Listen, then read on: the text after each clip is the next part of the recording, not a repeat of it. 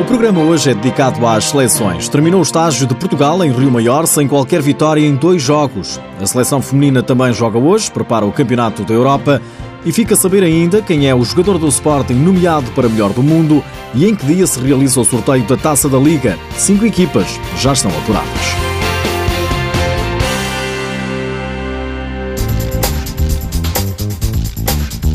Dois particulares, dois empates diante da mesma seleção. São os resultados conseguidos pela Seleção Nacional de Futsal no duplo particular diante da Ucrânia, a pensar na preparação para a fase de qualificação para o Mundial de 2020.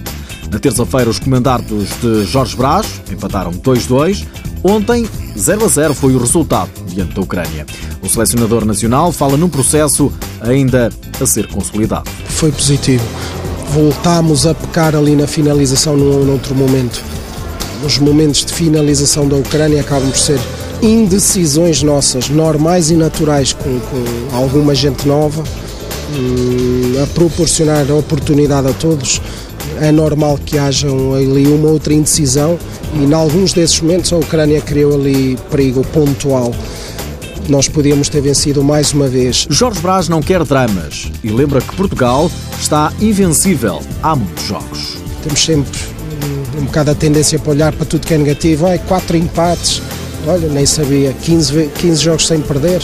Se calhar isso é um registro que diz, que diz muito do percurso, do que é que temos feito ultimamente. É para continuar. Não conseguimos marcar hoje, não conseguimos vencer.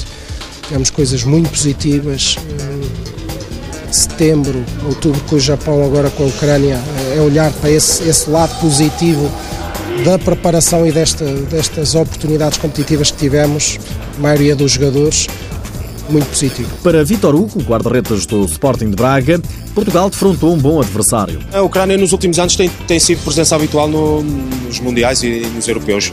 É uma excelente seleção, como ficou aqui provado, e, uh, mas nós, nós somos Portugal e venha quem vier, nós vamos ter que nos preparar de qualquer maneira, por isso vamos esperar tranquilamente por, por dia 12. Foi um jogo muito equilibrado, foram dois excelentes testes para, para o que aí vem, dois jogos de preparação muito competitivos.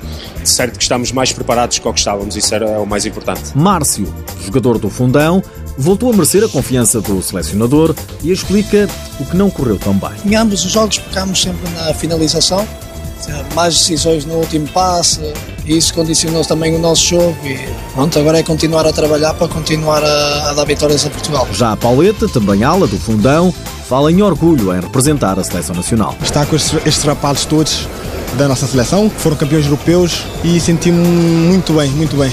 É um orgulho. Dizer mais, é um orgulho mesmo. E foi positivo porque aprendi, nestes 3, 4 dias aprendi bastante com eles, vai-me servir para o futuro. Quarto empate consecutivo da Seleção Nacional, que é campeã europeia, continua a preparação para o Mundial de 2020.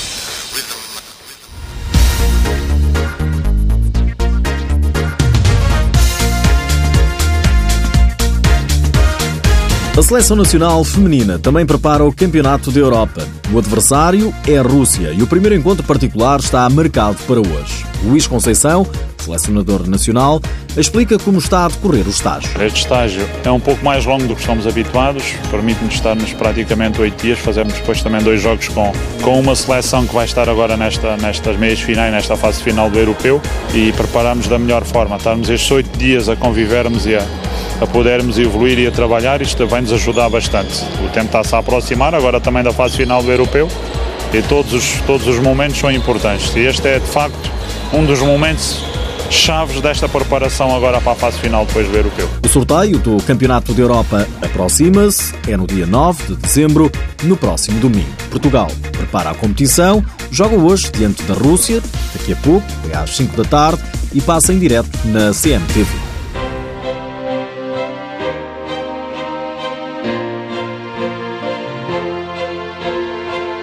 O guarda-redes do Sporting Guita está nomeado para melhor guarda-redes do mundo, um prémio que é atribuído pela revista Futsal Planet, que organiza mais uma vez os prémios Futsal Awards. Ontem foram conhecidos os nomeados para melhor guarda-redes do mundo. Nas próximas horas vão ser conhecidos os outros nomeados para outras categorias. O sorteio da Taça da Liga já tem data marcada, é no dia 12 de dezembro, próxima quarta-feira. São já cinco as equipas apuradas: Benfica, Sporting, Módicos, Braga, Fundão e Leões Porto Salvo. Os restantes dois emblemas a marcarem presença na prova ficarão a ser conhecidos este fim de semana. A taça da Liga vai decorrer em janeiro, entre 10 e 13, em Sines.